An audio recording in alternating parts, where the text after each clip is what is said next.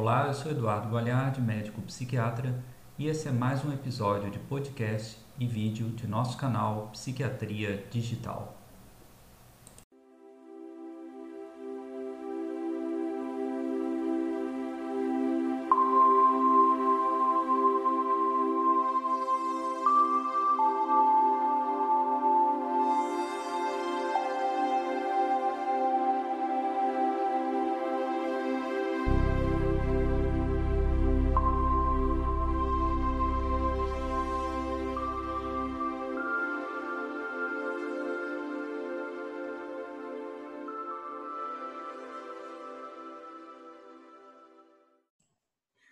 Pessoal que acompanha o canal no YouTube do Psiquiatria Digital e também podcast.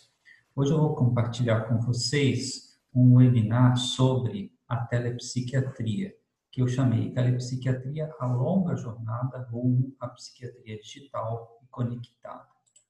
Esse webinar ele foi apresentado para o Saúde Digital do Lourenço Tomé dias atrás. Eu resolvi compartilhar o conteúdo com vocês com mais algumas, alguns comentários extras.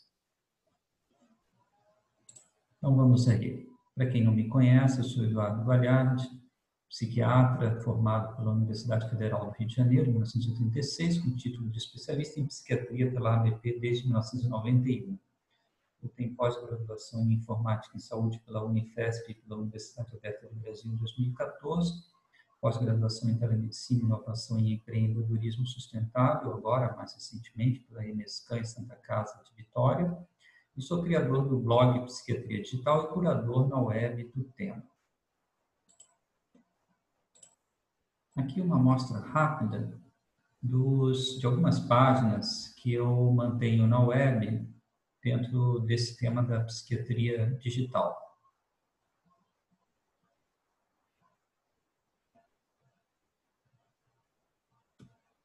A página do blog, Psiquiatria Digital, a, o perfil no Twitter, Psique Digital, e o podcast que vocês encontram nas principais plataformas de podcast Psiquiatria Digital.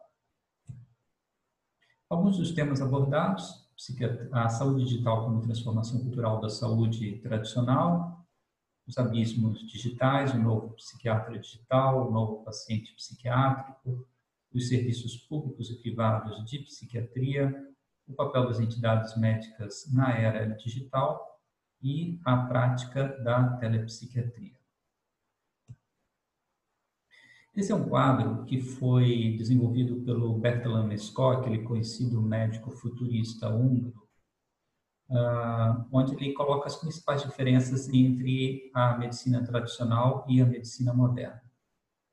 Eu destacaria aqui alguns pontos.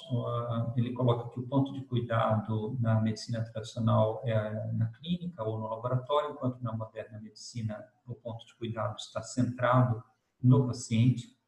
A medicina tradicional baseada em populações, enquanto que a medicina moderna estaria baseada no indivíduo. A hierarquia da medicina tradicional dando lugar à parceria na medicina moderna a colaboração também ocorrendo na medicina moderna em contraposição às prescrições e ordens da medicina tradicional, os dados que pertencem às instituições na medicina tradicional, enquanto que na moderna medicina os dados pertencem e são compartilhados pelo paciente. Os médicos como autoridade na medicina tradicional, dando lugar aos médicos como guias na medicina moderna. E a Torre de Marfim do Conhecimento, dando lugar às mídias sociais na medicina moderna. O abismo digital é, ou pelo menos um dos abismos digitais que eu destaco nessa apresentação, é aquele formado entre pacientes informados e conectados e médicos nem tanto. Nessa gravura, a gente vê esse quadrinho, né, essa charge, né, melhor dizendo, onde a mulher, a paciente, se vê em dúvida, ela não sabe qual médico escolher, porque um teria mais amigos no Facebook, enquanto o outro recém retweetou uma mensagem dela. Então, essa é uma charge que realmente ilustra uma situação que pode ser uma situação é, verdadeira, né, do, do, da vida normal nossa, onde os pacientes podem se colocar nesse tipo de dúvida mesmo, né, diante é, de médicos que estão né, nas suas redes sociais e ou no Facebook ou no Twitter e daí o paciente entra em contato com isso, interage e se coloca em dúvida como fazer a escolha do seu médico. Mas existiria também um outro abismo, né? É aquele formado por médicos digitais e pacientes analógicos. Eu destacaria aqui alguns grupos que compõem esses pacientes analógicos. Primeiro, os pacientes idosos, totalmente à margem do mundo digital, sem possibilidade nenhuma de acesso a atendimento médico remoto. No segundo grupo, um dos pacientes sem recursos, desconectados ou com acesso muito restrito às facilidades digitais, e aqui a gente incluiria os pacientes do meio rural. Em terceiro lugar, os pacientes psiquiátricos historicamente estigmatizados, colocados à margem dos sistemas de saúde e usuários de serviços totalmente analógicos, principalmente serviços de psiquiatria públicos. E os pacientes com baixa literacia ou letramento digital, além de baixa literacia em saúde. Todos esses pacientes, todos esses grupos de paciente, eles estão à margem da medicina ou da saúde digital. E aí qualquer conexão com eles vai representar um certo desafio. O psiquiatra digital, aqui eu reúno algumas atitudes, habilidades, práticas, competências que fariam parte desse novo perfil do psiquiatra. É aquele que está, então, presente na web, através de sites, blogs, redes sociais, podcasts, canais no YouTube, como esse e outros mas tudo isso com um perfil profissional. Nunca é demais lembrar né, que a presença na web não pode se dar através de perfis pessoais, e sim através de perfis profissionais formados para, esse, para essa finalidade. O psiquiatra digital seria também aquele que produz e compartilha conteúdos constantemente com seus pacientes, ele interage mais do que produz e compartilha, mas ele interage com a sua clientela, com seus pacientes. Ele busca transparência em todos os processos, ele está conectado e acessível permanentemente. Ele faz ou sabe fazer a prescrição de internet, que a gente chama, que seria a prescrição de sites, de aplicativos, e de wearables também, embora em psiquiatria a gente ainda não tenha essa realidade dos dispositivos, pelo menos em nosso meio, que uh, coletam dados é, relevantes para a prática psiquiátrica, mas de qualquer maneira os wearables serão uma tendência, lógico, e a prescrição desses dispositivos é importante que o médico saiba fazer. E, por último, o psiquiatra digital é aquele que, obviamente, usa prontuário eletrônico, plataforma de telemedicina e plataforma de prescrição eletrônica também.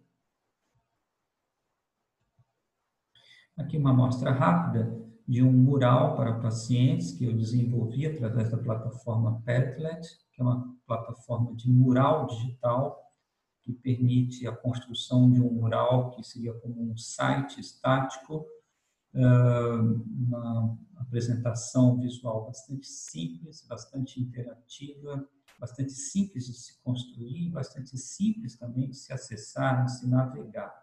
Uma plataforma que eu considero é muito boa e, e um recurso muito amigável para a gente usar na área da saúde. Eu acho que tem é, alternativas fantásticas.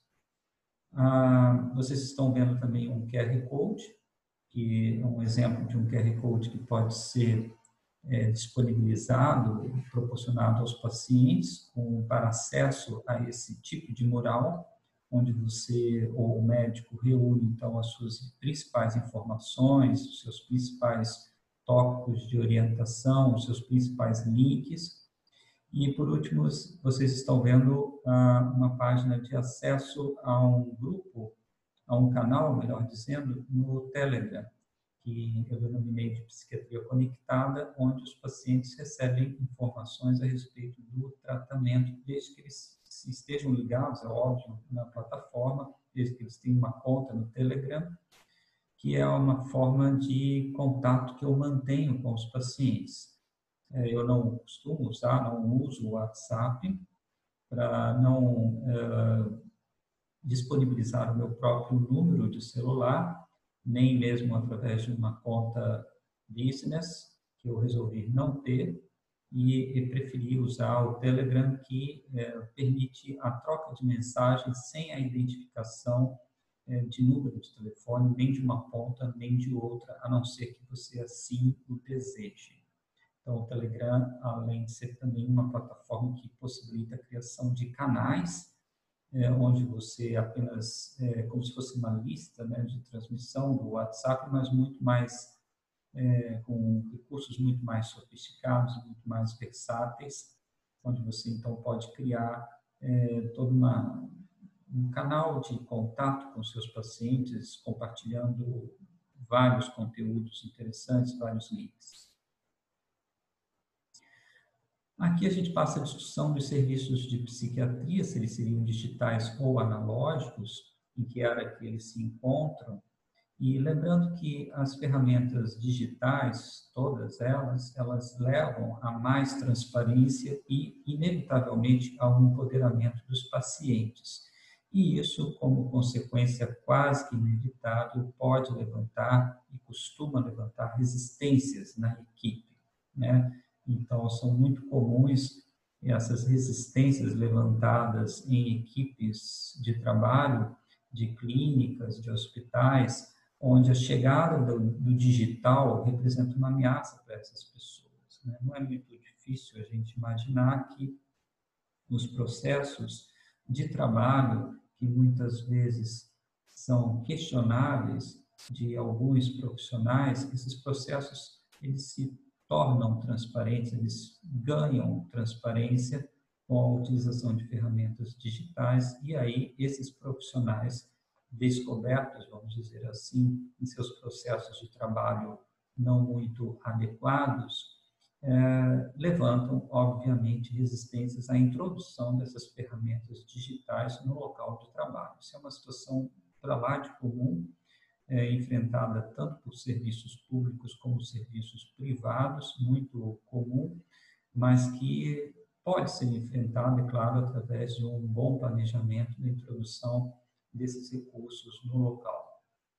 Como sair do atraso, eu pergunto, eu lanço essa pergunta, como que esses serviços digitais, ou melhor, esses serviços analógicos de psiquiatria podem sair desse atraso, seria através, basicamente, principalmente, inevitavelmente, da constituição de equipes de inovação digital, departamentos, diretorias de inovação digital, que passem a cuidar justamente da análise, da avaliação dessas ferramentas digitais no serviço. Como que essas ferramentas podem ser introduzidas, quais delas é, vale a pena introduzir, a que custo, e todo o trabalho de preparação das equipes com relação à chegada, à adoção dessas novas tecnologias.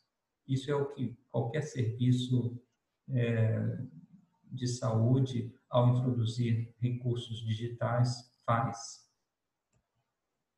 O novo paciente psiquiátrico é aquele que é informado, conectado, participativo, entre outras características. E é importante salientar que o médico deve acolher e aceitar esse novo perfil dos pacientes, algo que ainda não ocorre muitas vezes. A participação começa antes da consulta, pode começar antes mesmo da consulta ou da teleconsulta, através do envio de formulários e dados do próprio paciente, mesmo que seja uma primeira consulta, onde o paciente ainda não conhece o médico, nem o médico conhece o paciente. Então, a tecnologia já permite que, ah, como vocês vão ver adiante, o envio de formulários de autoapresentação do paciente, onde ele já coloca algumas informações básicas a seu respeito. A participação pode continuar também depois da realização da consulta ou da teleconsulta, também através do envio de formulários de follow-up, dando notícia ao médico de como o paciente se encontra em determinado período de tempo.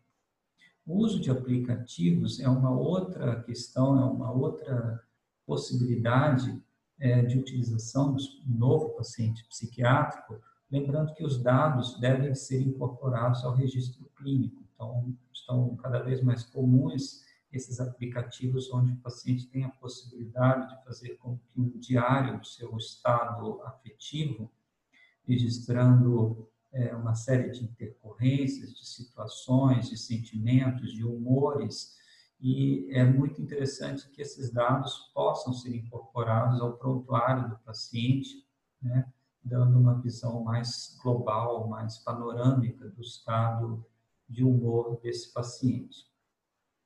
E alguns dos pontos né, que emergem do, desse novo paciente psiquiátrico seria a autonomia para decisões, a responsabilidade compartilhada, o gerenciamento da medicação, são todas, são todas características, são todos aspectos que fazem parte desse novo paciente.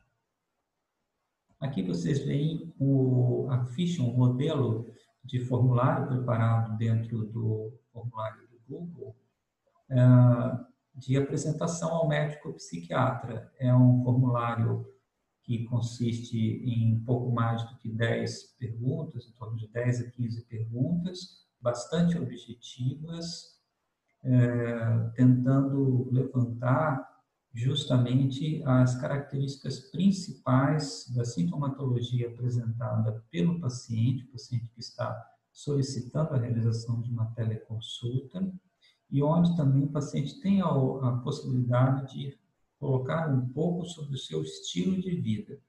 Lembrando que esse tipo de formulário é um formulário de preenchimento rápido, com perguntas objetivas, respostas onde o paciente assinala é, opções dentre múltiplas escolhas, havendo um ou dois tópicos onde o paciente pode escrever livremente. Por que isso? Para ser uma coisa prática, tanto para o paciente fazer, preencher, como para o médico analisar interpretar ao receber.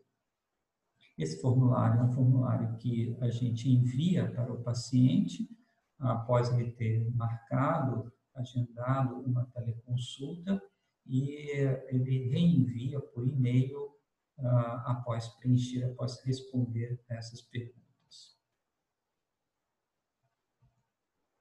Em seguida, vocês veem é, um segundo tipo de formulário que nós é, trabalhamos com os pacientes, é, que possibilita o relato da como foi a quinzena de tratamento da pessoa. Então, é um formulário do mesmo modo, feito dentro da plataforma do Google. É, é um formulário de perguntas bastante objetivas, que procura levantar como foi o período de tratamento da pessoa, como ela se apresenta e onde ela tem a opção, por exemplo, de assinalar os principais sintomas que ela apresentou é, neste período, como insônia, pensamentos negativos, ansiedade, por aí vai. É uma maneira de é, o paciente fazer chegar ao seu médico é, algumas informações sobre o seu estado, uma maneira de que o paciente possa, então, se perceber e se sentir mais participativo do seu próprio tratamento, né, sem a necessidade de, de repente, ele estar é, solicitando, ele precisar realizar uma consulta de retorno, seja ela por teleconsulta ou uma consulta presencial. Então, através desse tipo de formulário, o paciente participa ao médico a sua sintomatologia num determinado período de tempo que a gente entende como uma quinzena como sendo um período mais é, apropriado. Em seguida, a gente discute nesse webinar a, a saúde digital e as entidades médicas. Né? Nesse artigo escrito pelo Bertalan Nescott e publicado em fevereiro de 2019, é, ele coloca o papel das associações médicas na era digital. E ele levanta uma série de, de, de, de propostas é, faz uma série de observações sobre justamente essa mudança no papel das entidades médicas, algo que ocorreu é, em todo o mundo. E aqui vocês veem que essa é uma declaração do um texto, um trecho do artigo, onde ele coloca que naturalmente as associações médicas só podem fornecer ajuda eficiente se entenderem a saúde digital e a transformação cultural à sua volta. Se elas conseguem identificar os obstáculos que os médicos estão lidando e podem oferecer conhecimentos para resolvê-los com eficiência. Portanto, fica bastante claro que se as associações médicas não entenderem que o que está ocorrendo é uma transformação cultural na área da saúde, com a chegada da saúde digital, elas pouco vão poder ajudar. Elas não vão poder fornecer ajuda ao médico que vai estar lidando com os obstáculos né, da saúde digital. Então, é muito importante é, pontuar isso, porque as associações médicas, as entidades médicas só vão poder oferecer algum tipo de apoio se tiverem esse, essa análise do contexto em que a saúde digital está ocorrendo. Aqui a gente vê um exemplo da Commonwealth Medical Association, né? a Associação Médica da Comunidade Britânica das Nações, que tem toda uma questão de apoio às tecnologias, à adoção de tecnologias, startups e educação. A Commonwealth Medical Association criou o Commonwealth Center for Digital Health e lançou a instituição em abril de 2018, com um hub com sede em Londres, o CCDH tem o objetivo de promover a transformação digital na área da saúde, em colaboração com centros regionais nos países da Commonwealth a organização apoia a implementação e aplicação clínica de tecnologias digitais de saúde, atua como uma incubadora de startups e oferece educação na área de saúde digital. Então, vejam que é uma medida relativamente recente, né, em 2018, mas bastante avançada, um entendimento né, da Associação Médica da Comunidade Britânica de Nações, que, entendendo o seu papel, é, criou justamente todo um, um, circuito, um ecossistema é, de apoio à adoção de tecnologias, às startups e educação médica para a saúde digital.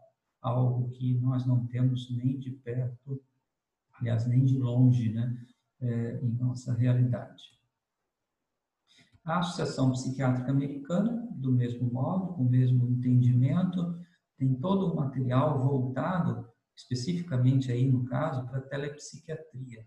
No excelente site da APA, vocês podem encontrar a Telepsychiatry Toolkit, né, que seria a caixa de ferramentas né, para telepsiquiatria, onde o médico vai encontrar uma série, muitas orientações para a prática ética e responsável da telepsiquiatria em diversas situações, diversos contextos diferentes. Aqui um material excelente, né? É, divulgado justamente também nesse site, que é este livro, Telepsychiatry and Health Technologies, do Yalom Lise Shore, um material, uma bíblia da telepsiquiatria, eu chamaria um guia para os profissionais de saúde mental, bastante amplo, bastante completo sobre esse assunto. Uma, aliás, uma pesquisa rápida no PubMed ou em qualquer outro site de busca de artigos científicos, vocês vão encontrar dezenas e dezenas de é, artigos, de trabalhos muito interessantes sobre telepsiquiatria, especificamente, já há muitos anos. Né? Nos, claro que nos, nos últimos anos é, essa produção ficou mais ainda volumosa, mais considerável, mas é, nós encontramos artigos já de alguns anos só tratando da adoção da telepsiquiatria, experiências de uso muito bem sucedidas, muito bem avaliadas, e, enfim, mostrando que a telepsiquiatria não começou ontem, não começou com a pandemia, não é nenhum improviso, não é algo é, que, enfim, se impôs agora com a pandemia, mas é um, um recurso, uma ferramenta um método de investigação, melhor dizendo, como enfatiza o professor Schau, da USP, é, que já existe e já vem sendo pesquisado há anos. Aqui passamos nesse webinar a discutir alguns pontos, a levantar alguns pontos sobre a telepsiquiatria na prática, né? muito além de uma videoconferência, a gente está destacando, é, e a foto usada justamente nesse slide é proposital, mostrando uma, uma cena de um atendimento por teleconsulta, provavelmente do final dos anos 50, início dos anos 60, enfatizando justamente aquilo que falávamos há pouco, que é a existência da telemedicina e da telepsiquiatria, inclusive, há, há décadas. Né? É importante lembrar que a telepsiquiatria já estava, na, já estava lá nos, nos, primeiros experimentos de telemedicina realizados, realizados em 1959. Né? Portanto, a especialidade da psiquiatria não é uma especialidade retardatária na telemedicina, na adoção das novas tecnologias, pelo contrário, ela estava lá desde os seus primeiros momentos. Nós é que estávamos alheios a isso. Ah, portanto, então, é, como pontos de reflexão da telepsiquiatria na prática, a gente teria a escolha, ah, uma indicação de escolha as plataformas de telemedicina, prontuário e prescrição eletrônica, que melhor é, você avaliar, né, de acordo com as suas necessidades, e decida se você vai usar durante o atendimento ou depois.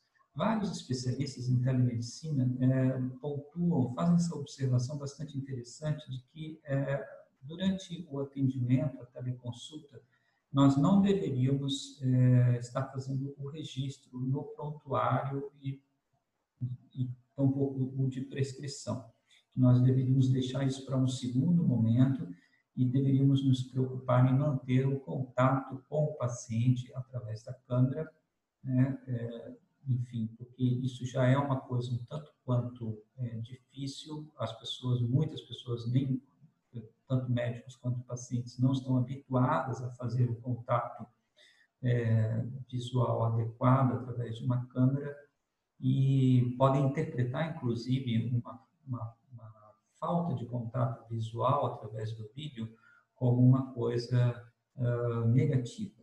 Portanto, os principais autores da telemedicina têm indicado que esse registro, tanto do, da evolução quanto do atendimento, quanto da receita, da prescrição, deveria ser feito no segundo momento, a posteriori.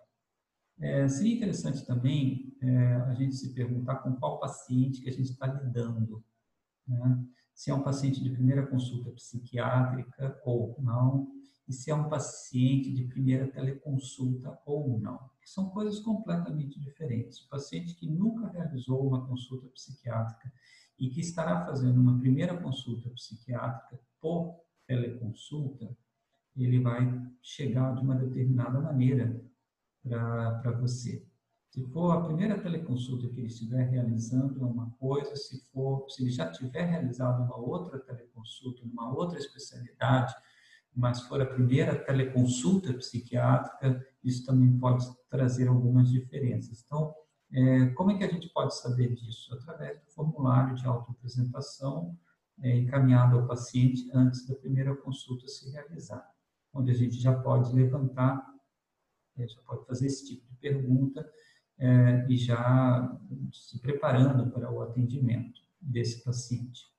Eu sugiro que se crie um roteiro também abrangendo a pré-teleconsulta, a teleconsulta propriamente dita e a pós-teleconsulta, porque, na verdade, há todo um expediente clínico eletrônico, como estão chamando, que precisa ser muito bem delineado, muito bem caracterizado e que é novo para a grande maioria dos médicos.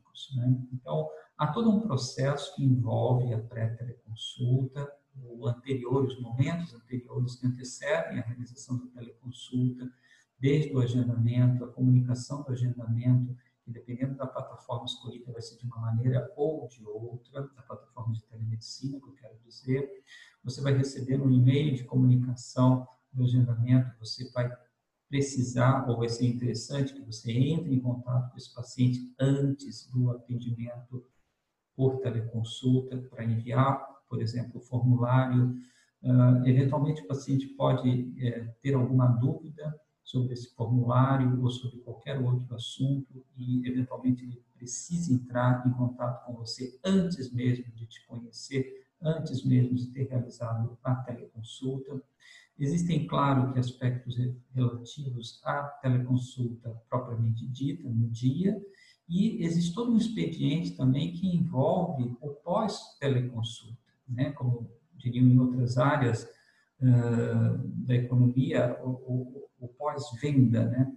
que é toda essa relação uh, posterior à aquisição de um determinado produto. Isso também é importante na relação médico-paciente. Eu sugeriria criar um guia da teleconsulta para os seus pacientes, com orientações, dicas, um passo a passo. É, vou mostrar para vocês em seguida. É, é possível fazer isso através de plataformas simples, como a do Mural Digital, que eu destaquei, a plataforma Petret, e esse mural ser compartilhado com seus pacientes.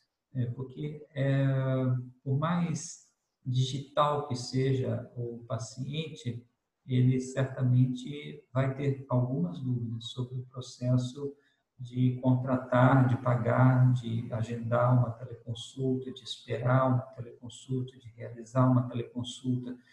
E seria importante também você informá-lo como essa teleconsulta pode ser realizada melhor ou pior, que cuidados que ele deve ter, por exemplo, com a, a gravação ou melhor dizendo, com a transmissão no dia da videoconferência, da videochamada, é, aspectos relativos à privacidade, aspectos relativos à iluminação do espaço onde ele estiver, é, enfim, há uma série de orientações que o médico pode e deve repassar para o seu paciente no sentido da realização de uma teleconsulta melhor ou pior. É, eu sugiro, sugiro, sugiro, a utilização de um, algum modelo de termo de consentimento, é, quanto mais específico para a psiquiatria, melhor. É, eu considero também, eu recomendaria que o, o, médico considere o uso de formulários digitais para pré e para pós-consulta, para enviar esses materiais, como o termo de consentimento também. Então, os formulários digitais é, são uma maneira bastante simples de fazer isso. É, recomendo que se considere os aspectos técnicos é, da teleconsulta propriamente dita. É, por exemplo, se você vai usar mais de uma tela, é, pelo menos duas telas, certamente você vai precisar usar. Numa você vai estar realizando a, a videochamada, a videoconferência com seu paciente. Na outra, no mínimo, você vai estar com o prontuário do seu paciente aberto e se você estiver usando uma plataforma de prescrição eletrônica, você também vai ter que ter uma aba dedicada para essa prescrição. Há, muitos médicos, muitos profissionais que resolvem, então, utilizar três telas simultaneamente. Isso vai do estilo de cada um, preferir a utilização de telas maiores, telas menores, é, tablets, enfim, o profissional tem que é, pensar sobre como é o seu sistema de trabalho, como ele vai se sentir melhor, como ele vai se conectar melhor, dependendo das características de cada profissional, as escolhas vão ser feitas. Né? Lembrar de utilizar um bom microfone, não, não confiar em microfones embutidos de, de notebooks ou de câmeras, lembrar da utilização de alguma fonte luminosa que pode, possa melhorar, então, a imagem para o seu paciente, né? E é, muitos autores destacam a questão do media training, né, como de muita importância. Então, há todo um processo de treinamento que o, o, o profissional de saúde precisa ter, né, ou pelo menos buscar algumas informações de como como se dirigir, como olhar para a câmera, como enfatizar a ênfase em determinados conteúdos durante uma videoconferência, ela é completamente diferente do que a gente tem a, a, a nível presencial. Então, é necessário, é inevitável, algum treinamento nessas técnicas, né, que lembra o treinamento que provavelmente apresentadores, jornalistas é, têm que fazer assim que começam a trabalhar com televisão, principalmente. Ah, uma questão que eu levanto é se a teleconsulta será feita de casa ou do consultório. São duas coisas completamente diferentes. Né?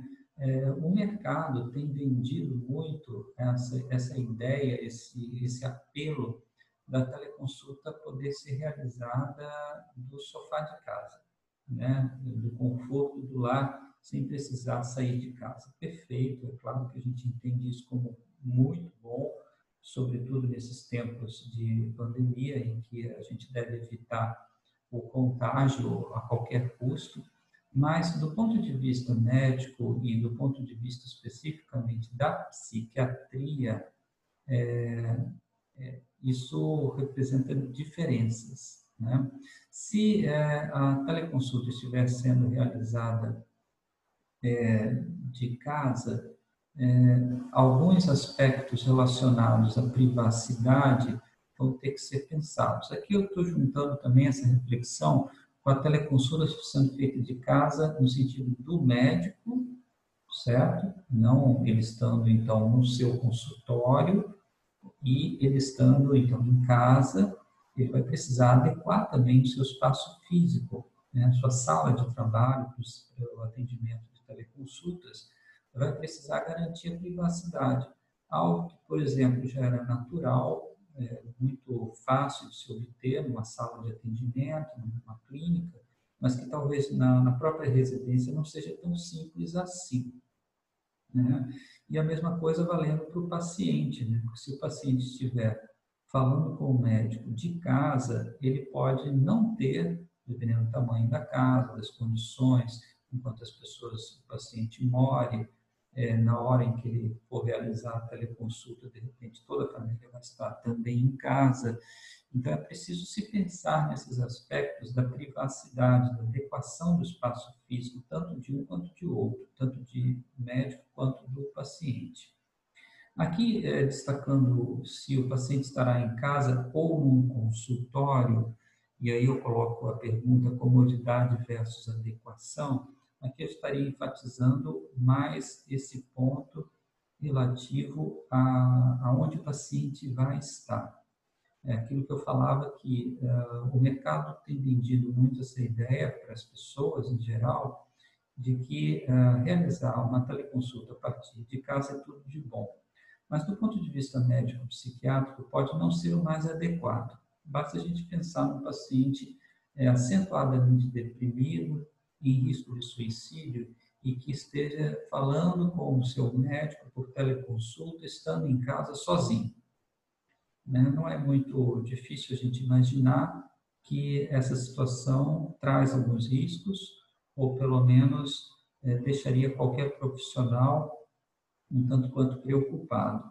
Né? Ao passo que, se esse paciente estiver é, conversando com o seu psiquiatra a partir de algum, algum local, alguma, algum serviço de saúde, a coisa pode mudar de figura.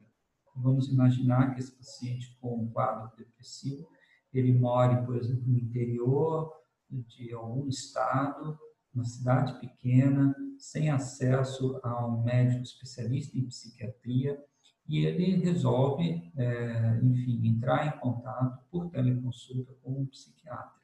Ele então se dirige a uma clínica de médica da, sua cidade ou alguma unidade de saúde, mesmo que seja uma unidade de saúde pública, e de lá ele realiza essa videoconferência, essa videochamada com o médico especialista em psiquiatria.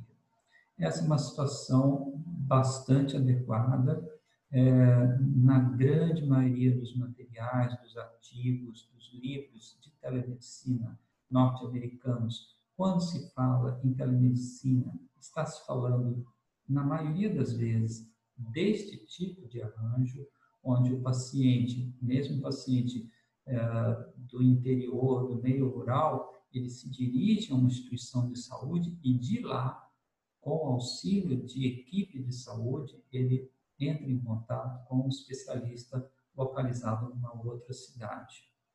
É uma situação, é um arranjo que possibilita muito mais segurança para todos os lados. É, ao final da realização da teleconsulta, o médico pode entrar em contato com o médico responsável pelo serviço de saúde, pode passar as orientações, pode elucidar alguns pontos que não ficaram muito bem esclarecidos, pode passar algumas orientações sobre como o tratamento deve ser feito, que cuidados essa equipe deve ter, etc, etc, etc. Portanto, é, no próximo ponto, é, eu destaco que o médico deve avaliar, adotar um modelo de cuidado integrado, colaborativo, com uma clínica local. Isso para situações de pacientes de outras cidades, obviamente, principalmente cidades pequenas do interior. Isso estaria resolvendo, em grande medida, o problema de acesso né, à, à especialidade de psiquiatria, se a gente assim começasse a trabalhar. É, esse arranjo ele é muito comum é, dentre as equipes de saúde da família, o pessoal que trabalha com telesaúde, da rede pública. Esse desenho já, é, já existe, né? não é nenhuma novidade. Ele não existe é, na rede é, privada, né? que não explora essa possibilidade ainda em nosso meio. Né? Nos Estados Unidos existem clínicas de telepsiquiatria, de telemedicina constituídas é, justamente prestando atendimento à distância para unidades de escolares, para prefeituras, para centros de, de saúde, para asilos, para casas de detenção, etc.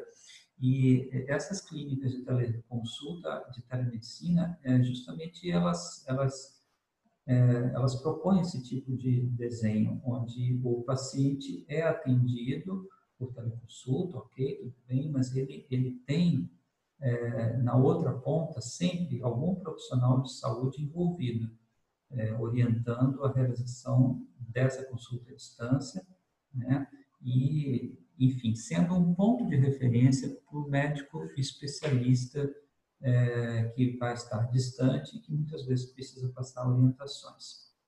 É, e o último ponto que eu destaco da telepsiquiatria na prática é ter um plano de contingência. Muito importante é, você ter, claro, um, plano de contingência caso aconteça alguma intercorrência, caso a conexão caia, é, no meio de um contato é, de primeira teleconsulta que você esteja realizando com um paciente com traços psicóticos. Pode imaginar o, o estrago disso, a repercussão que isso pode ter Pois bem, então é importante justamente ter um plano de contingência. Esse é mais um ponto que mostra a, a adequação, né, justamente nesse caso, de um cuidado colaborativo. Não? Se esse paciente estivesse sendo atendido num centro de saúde, via um centro de saúde, ou via alguma clínica médica, mesmo uma clínica privada, em sua cidade de origem, é, isso já seria muito mais fácil, porque aí você, é, daqui, você entraria em contato com a clínica, com a unidade de saúde, com o profissional de saúde responsável, por telefone, por exemplo, poderia complementar a teleconsulta que não pôde terminar, que não pôde ocorrer, enfim. E se o paciente estiver em casa, é, numa, zona rural, afastada, sozinho e sem a quem você possa recorrer, a coisa muda de figura completamente. Aqui eu mostro, então, nesse slide seguinte, é, o guia rápido de teleconsultas, construído, como eu já falei, dentro da plataforma Petlet. E esse teleconsultas guia rápido traz, então, uma série de passos, é, desde o primeiro momento em que a pessoa acessa a minha agenda e escolhe um horário, até uma determinada plataforma de telemedicina, até então o passo seguinte, quando ela recebe é, um, um, link é, para se apresentar através de um formulário e por aí vai. Então, esse guia ilustra todos os passos de orientação que um paciente pode receber é, antes de realizar a sua teleconsulta e depois também, né? como ele pode proceder no pós-teleconsulta. Pós Aqui alguns pontos que eu destaco sobre o termo de consentimento é, alguns pontos específicos para teleconsulta psiquiátrica. O primeiro ponto é o contato de emergência que deve ser solicitado ao paciente. Então, isso deve constar do termo de consentimento e, na verdade, esse contato de emergência, de emergência deve ser já solicitado é, através do formulário de identificação, de autoapresentação do paciente. A gente deve solicitar à pessoa que ela informe o telefone e o nome de uma pessoa de contato caso ocorra alguma intercorrência. Então, a gente explica à pessoa por que, que a gente está fazendo isso, né, é, qual é a nossa preocupação, e o termo de consentimento também já deve fazer menção a esse contato de emergência que será acionado se e apenas se ocorrer uma intercorrência. E pedindo, ah, onde nós pedimos, através do termo, nós pedimos a autorização do paciente a, a que entremos em contato com, com essa pessoa. É, outro ponto do termo de consentimento seria o envio eletrônico não imediato de laudos, atestados e receitas. Isso deve ser explicitado também no termo de consentimento. É, isso é importante porque dá mais tempo para o médico fazer o registro da teleconsulta. Né? Imagine você que você faz a videochamada, a videoconferência com o paciente e você tem que, enfim, prestar atenção, é, enfatizar, se comunicar muito bem com, com, a pessoa através do vídeo, ao mesmo tempo tem que redigir algum laudo ou um atestado, preparar uma receita e enviar. E o paciente é, vai receber isso em dois minutos depois da realização da teleconsulta. É, é, é um tanto quanto estressante isso. Né? É muito melhor que você já oriente, já sinalize para a pessoa que sim, ela vai receber por via eletrônica o laudo solicitado, o atestado ou a receita, mas que isso será enviado em até 12 ou até 24 horas. Né? Então, há colegas já trabalhando dessa forma, de modo que o, a prioridade fica sendo para vídeo, chamada, para videoconferência, em segundo momento faz-se o registro no prontuário eletrônico, e aí a gente vai para a conduta propriamente dita, né? É, e toda a preparação eletrônica do envio desse material, que por mais simples que seja, é, é um expediente diferente do que, do que você tem numa consulta presencial, é, que te exige um pouco mais de atenção e cuidado. É, outro ponto que deve fazer parte do termo de consentimento é fazer uma referência à impossibilidade do envio eletrônico de receitas do tipo A e B1 isso deve ficar bem explicitado, a não ser, é claro, que o médico esteja atendendo por teleconsulta um paciente que mora na mesma cidade, e aí essas receitas físicas podem ser enviadas por um motoboy, por um serviço de mensageiro, é claro. Mas vamos imaginar um paciente que esteja a 500 quilômetros de distância da sua cidade, e que é, vai fazer uma consulta na expectativa de obter uma receita do tipo B1 que ele usa há 10 anos. Então, imagina o constrangimento, a situação ruim, delicada dessa pessoa fazer, agendar uma teleconsulta, conversar com o médico e ao final esperar é, que essa receita chegue a ele e, essa receita não, não pode ser enviada ainda. Né? Não existe é, maneira de você fazer isso por via eletrônica. Então, isso tem que ser explicitado de antemão para o paciente, antes que ele realize a teleconsulta, que há uma impossibilidade, por força ainda da legislação, para o envio eletrônico de receitas do tipo A e B1. E que essas receitas elas deverão ser buscadas, deverão ser solicitadas a médicos em serviços locais de saúde. Isso eu deixo bem claro no meu termo de consentimento que eu tenho trabalhado com os pacientes. Um outro ponto que eu acho interessante de ser colocado no termo é a não autorização de gravação. Existe um entendimento majoritariamente aí no campo jurídico de que é, essa gravação, primeiro, ela não é exigida, não é necessária. Houve, no primeiro momento, um equívoco Conselho de Medicina, Conselho Federal de Medicina, é, colocando da necessidade de, de gravação da teleconsulta e depois isso foi melhor é, elucidado E, então, atualmente, o entendimento é de que não deva haver é, gravação nenhuma, nem de uma parte, nem de outra. Ou seja, nem o médico grava, nem o paciente pode gravar a teleconsulta. Isso inclui também até é, a captura de tela, né, que deve ser também é, lembrada como algo não permitido. Uh, e, por último, a possibilidade de encaminhamento para a clínica de referência local ou a presença solicitada, quando na mesma cidade, que deve ser explicitada. Isso, traduzindo em outras palavras, deve constar no termo de consentimento essa possibilidade de que, diante de determinadas situações, o médico é, que esteja realizando a teleconsulta é, resolva, por bem, encaminhar o paciente para uma clínica de referência local ou solicitar a sua presença em consulta é, física, presencial. Mas, obviamente, quando o paciente estiver na mesma cidade do, do, do, médico. Imagine vocês que essa solicitação ocorrer para um paciente que está em outro estado a mais de 500 quilômetros de distância. Então, daí a importância, né, lembrando, do cuidado colaborativo, da articulação que o médico pode construir, pode ter uma clínica de referência local, mesmo que não seja, obviamente, uma clínica de psiquiatria, um profissional de psiquiatria de saúde mental, mas que seja um clínico, um médico, mesmo de outra especialidade, de referência, onde algumas situações podem ser é, melhor explicitadas, podem ser é, realizados exames ou maiores investigações que, através da teleconsulta, não foram possíveis.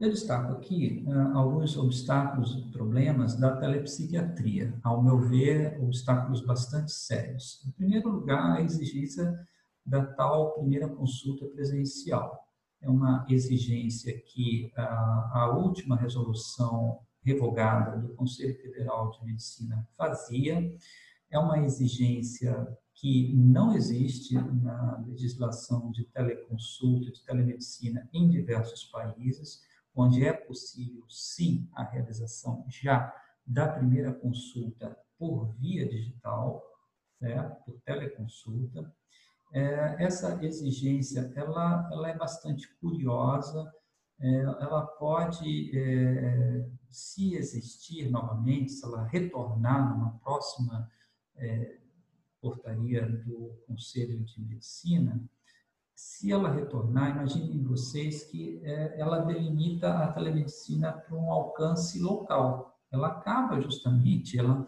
é com, com o espírito da telemedicina, que é a possibilidade do atendimento à distância. Porque se houver exigência de uma primeira consulta presencial, é, eu pergunto, que paciente que vai sair é, de um outro estado para se consultar presencialmente com o médico que depois então ele vai se consultar por teleconsulta. Só se ele estiver morando numa cidade e depois a partir da segunda ou terceira consulta ele for morar em outra, então ele vai ter tido a oportunidade de ter realizado uma primeira consulta presencial e as outras subsequentes serão à distância, ok? Mas isso é uma minoria de casos, né?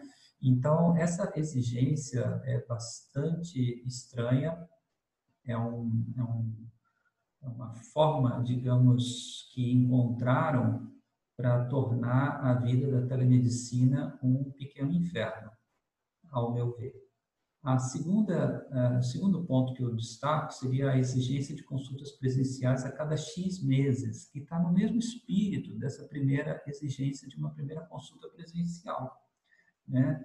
Vejam vocês que também na última resolução do CFM anulada, existia também essa, essa recomendação, é, quase que por, de uma forma é, mais taxativa, de que ao final de um X período de tempo, não me lembro bem mais qual que era, de três meses, se eu não me engano, o paciente, o médico deveria realizar novamente uma consulta presencial com aquele paciente que estivesse sendo atendido por teleconsulta. Então, essa também é uma exigência que a gente não encontra paralelo em outras, em outras normatizações da telemedicina em outros países. É, nunca vi nenhuma referência a algo parecido com isso. é o tipo da, da exigência da legislação jabuticaba, né, como falamos, que só tem no Brasil. E, enfim, e se ela voltar, se ela retornar numa nova resolução, é, será lamentável, porque ela também, do mesmo modo, é, mata no ovo ah, qualquer, enfim, projeto de telemedicina realmente ampla, nacional e restrita, que beneficia a todos. Uh, um outro obstáculo para a prática da telepsiquiatria é ainda a impossibilidade de se prescrever receitas A e B1 por via eletrônica. Isso deve ser resolvido, ninguém sabe quando nem como. Existe uma promessa e existe, claro, que uma, uma expectativa de que isso seja resolvido, porque a partir do momento que nós temos já no Brasil a possibilidade da prescrição eletrônica é, muito bem articulada através das plataformas de prescrição eletrônica, existem várias muito boas no mercado, é, é claro que é, deixar de fora algumas, algumas receitas é, não faz muito sentido. Então, é claro que é uma questão de tempo que as receitas controladas do tipo A e B1 sejam é, possíveis de, de serem é, enviadas também por via eletrônica, mas ainda não sabemos é, quando isso ocorrerá.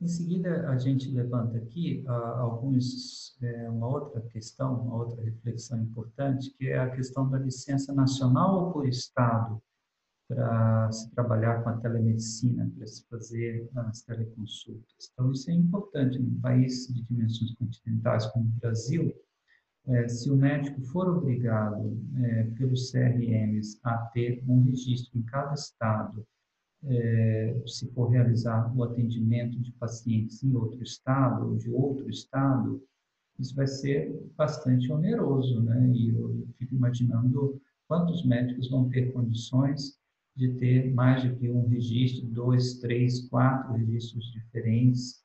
Então, seria muito mais é, inteligente se houvesse uma licença nacional concedida para a prática da telemedicina é, talvez após a realização de algum tipo de curso de capacitação, de algum nivelamento básico, uh, para que o médico tivesse compreensão de aspectos da telemedicina, nos atendimentos à distância.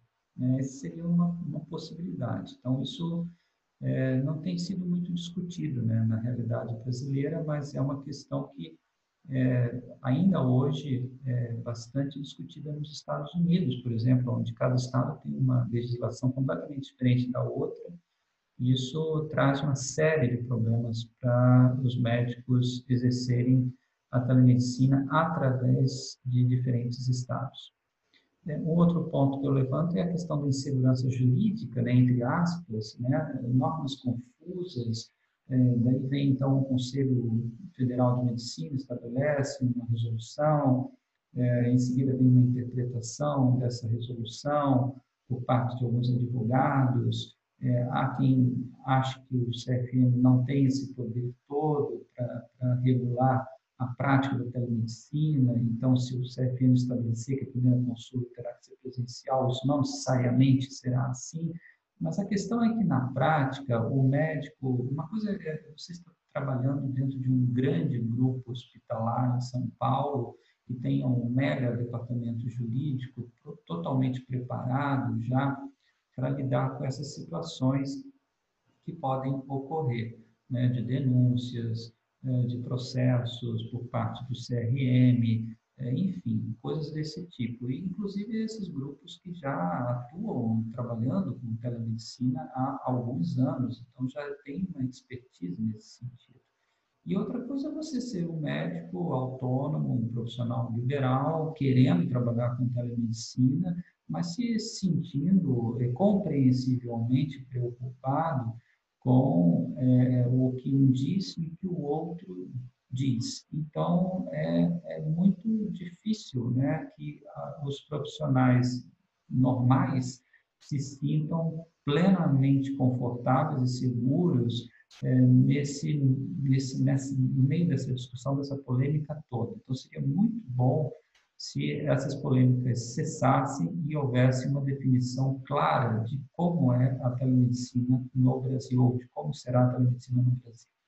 Um outro obstáculo, problema para a telepsiquiatria, eu diria que seriam as plataformas ruins, né? aquelas plataformas que foram lançadas agora, no meio da pandemia, principalmente através de convênios que construíram plataformas para atendimento de seus pacientes, de sua clientela, mas que são plataformas que oferecem recursos muito limitados, muito é, ruins de se trabalhar e elas podem ser tão ruins que elas acabem queimando o filme né, da teleconsulta, da telepsiquiatria, vamos dizer assim.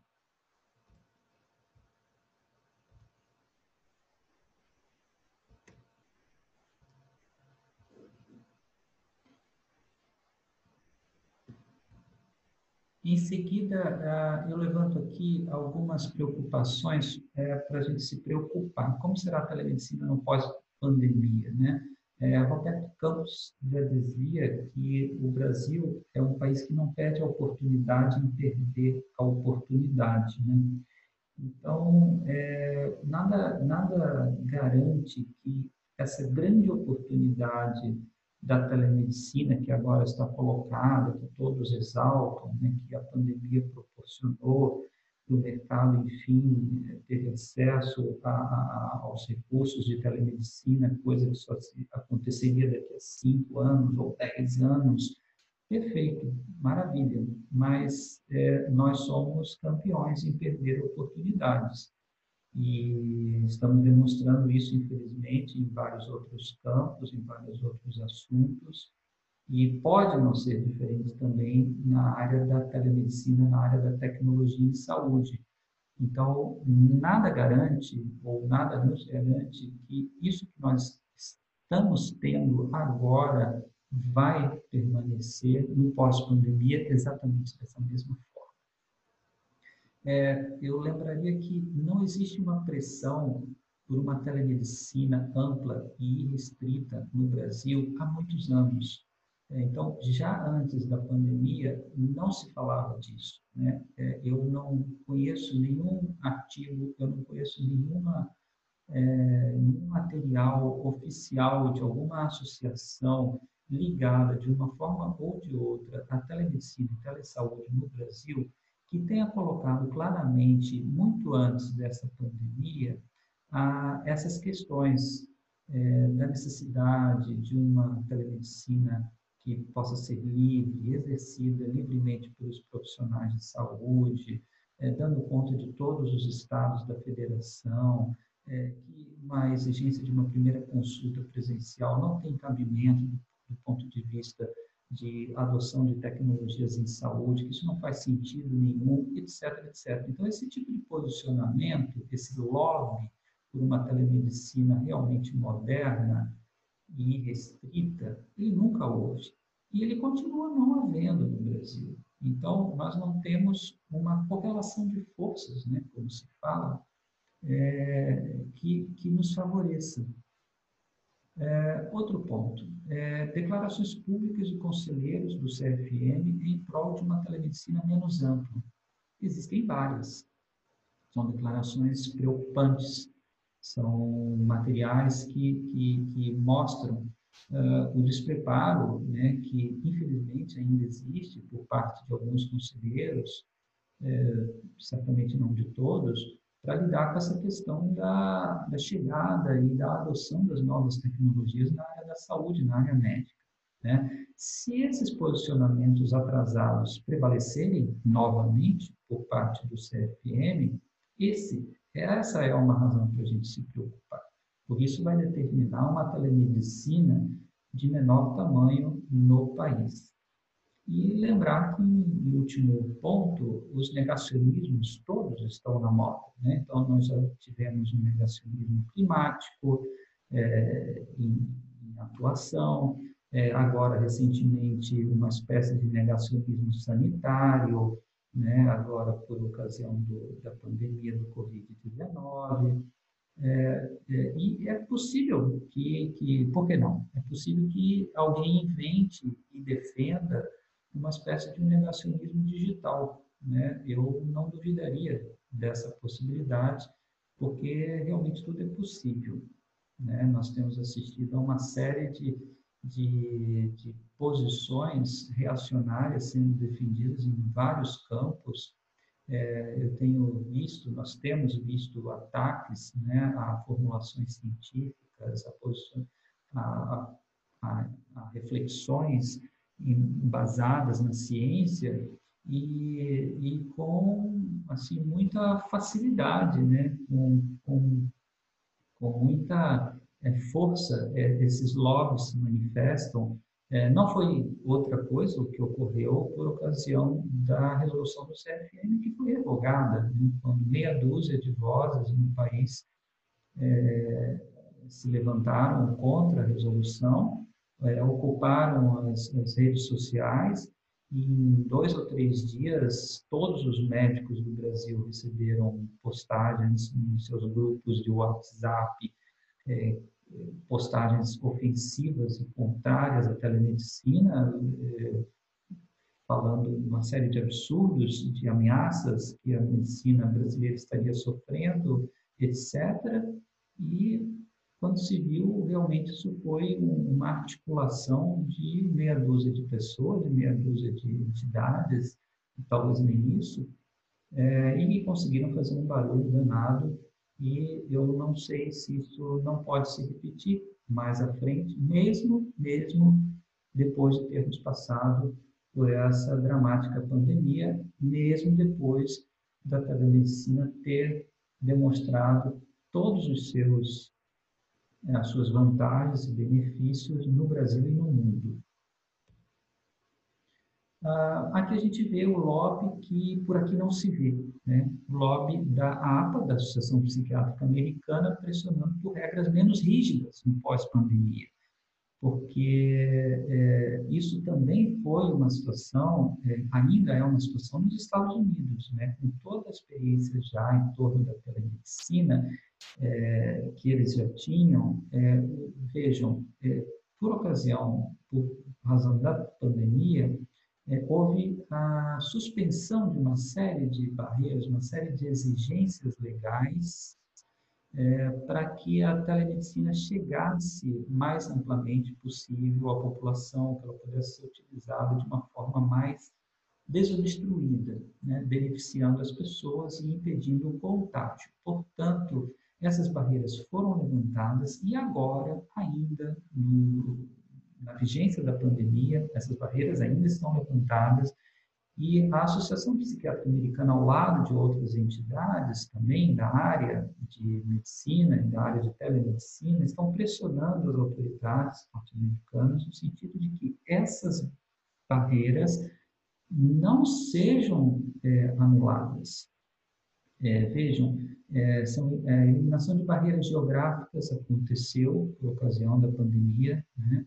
A possibilidade de atendimento em casa, que antes não havia, a eliminação da exigência de consulta inicial para se poder prescrever substâncias controladas, em alguns estados havia essa exigência que caiu, possibilitando que os médicos, então, psiquiatras, pudessem prescrever substâncias controladas, mesmo sem realizar uma consulta inicial, presencial, né?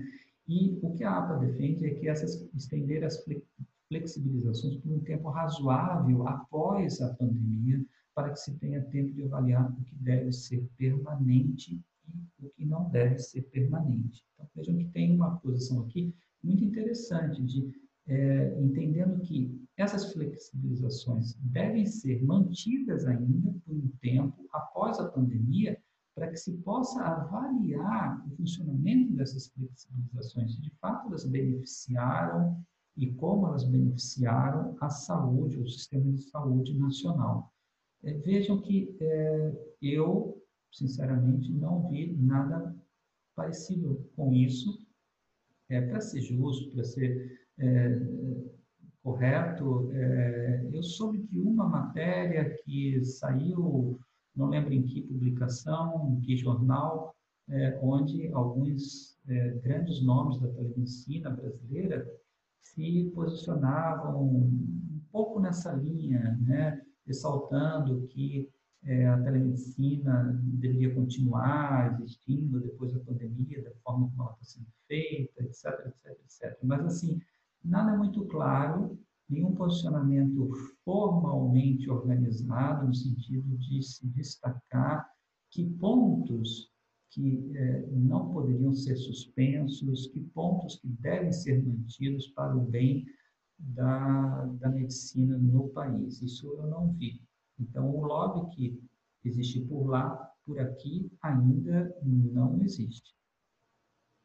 Alguns fatos já observados nessa, nessa mesma matéria é, publicada no Netscape, onde se falava desse, desse lobby da, da APA e de outras entidades, é, há uma referência a vários fatos já observados. Entre eles, os pacientes preferem teleconsulta em função do estigma reduzido associado à busca de ajuda em saúde mental. Esse é um ponto importantíssimo é, que é, qualquer paciente portador de um transtorno mental sabe o estigma que ele é, sofre, o, o, risco que ele corre ao entrar num consultório ou numa clínica psiquiátrica. Então, é obviamente muito mais interessante para qualquer pessoa realizar a sua consulta é, é, à distância. Então, nesse sentido, a redução do estigma associado a doenças mentais é, é um ponto a favor né, da, da, da, telemedicina. As teleconsultas estão ajudando a resolver a escassez e a má distribuição de psiquiatras, principalmente da infância e adolescência, isso nos Estados Unidos, mas certamente aqui não seria diferente. Mais pessoas com depressão e ansiedade em função da pandemia, e isso acarretando mais pressão sobre os sistemas. É uma constatação que os americanos já estão fazendo.